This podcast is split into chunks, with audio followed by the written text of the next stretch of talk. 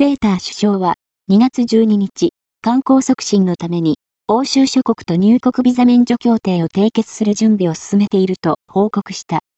具体的には、欧州諸国のうち、国境検査なしでの国境越えを許可する宣言協定を締約している27カ国余りと入国ビザ取得免除協定を締結するというもので、すでにパンプリー外相が交渉に入っている。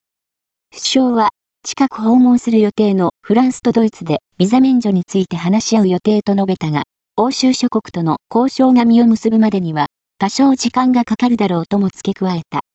なお、タイと中国は、すでに入国ビザ免除協定を締結しており、3月1日に発行する